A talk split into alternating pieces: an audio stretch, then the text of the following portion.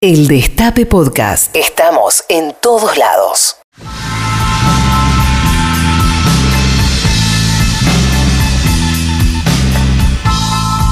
El tiempo de la revolución es ahora. Fue casi la última frase que dijo Loana Berkins eh, en el principio de 2016, eh, cuando falleció después de un tiempo que se tomó para irse lentamente me vino a cuento, así me bajó, como, suele bajarlo Ana, o instalarse de pronto eh, en, en, ese, en esa forma de vida que tienen nuestros muertos, nuestras muertas, de aparecérsenos a veces. Me bajó porque pensamos eh, en el tiempo, o en modos de habitar el tiempo.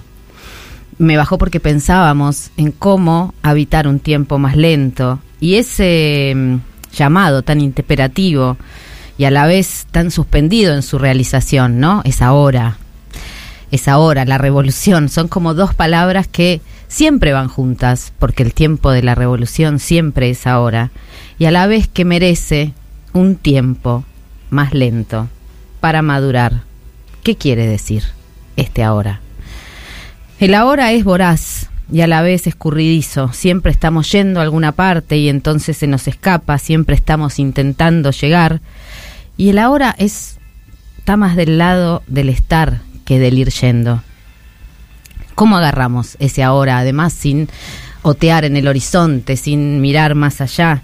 ¿Cómo, cómo volver sobre ese legado de, Loana sin, eh, sin pensar en esto de la revolución, que es un sueño eterno, que siempre está postergado, que siempre parece que está más allá? Estamos dando vueltas en torno al ritmo de las cosas, al ritmo de los pasos, de la forma en que habitamos nuestros gestos, nuestras acciones.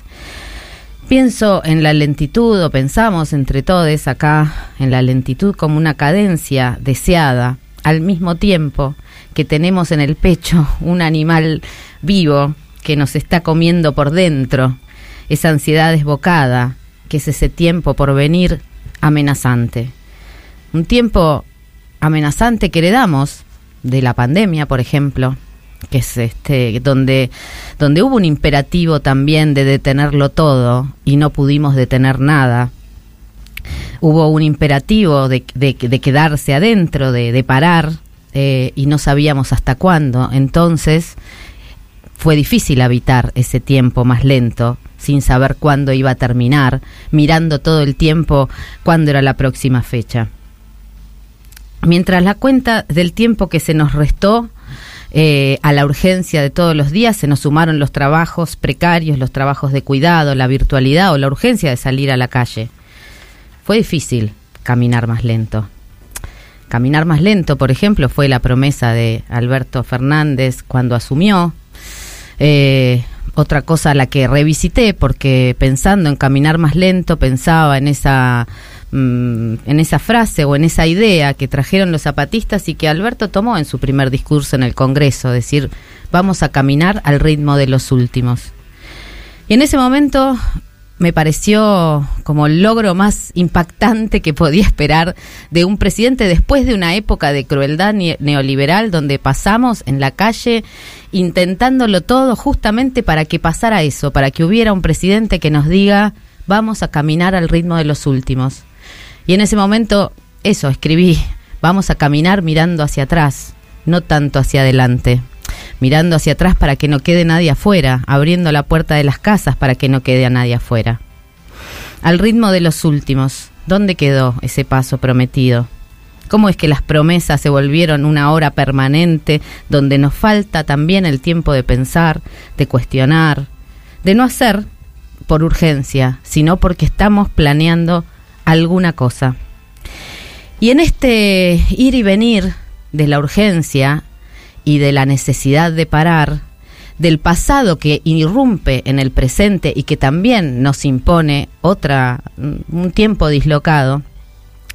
Recordé el, documental precioso de, Patricio Guzmán, eh, Nostalgia de la Luz, que si no lo vieron se los recomiendo muy vivamente, está en cualquier plataforma, donde mezcla, Patricio Guzmán es chileno y él mezcla mm, en un relato muy poético la observación de las estrellas en los cielos mm, espectacularmente límpidos de, del desierto de Atacama, con las madres y los familiares que buscan restos de, de desaparecidos por la, eh, por la dictadura.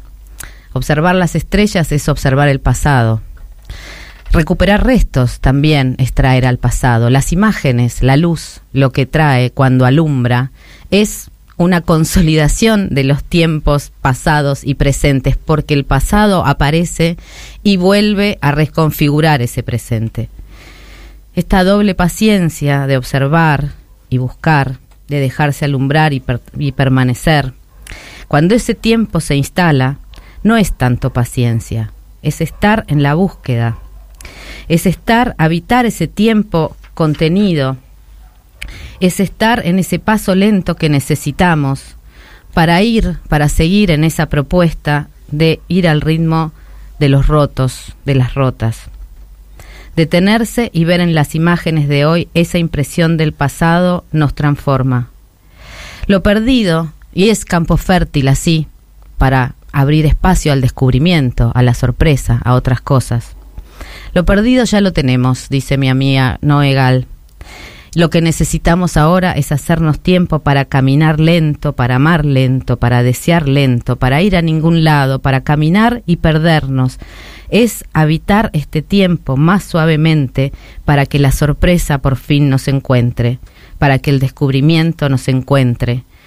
¿Cuál es el ritmo que necesitamos para alumbrar otras ideas?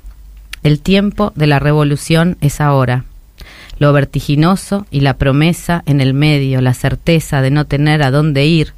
Lo que pretendemos es estar para que suceda como suceden los orgasmos cuando suceden, cuando en vez de perseguirlos los dejamos ir llegando, instalándose, abriendo paso, abriéndose paso, respirando lentamente, muy lentamente. Así como la revolución suceden, porque ya sabemos, no es preciso llegar, navegar es preciso. El Destape Podcast. Estamos en todos lados. El Destape Podcast.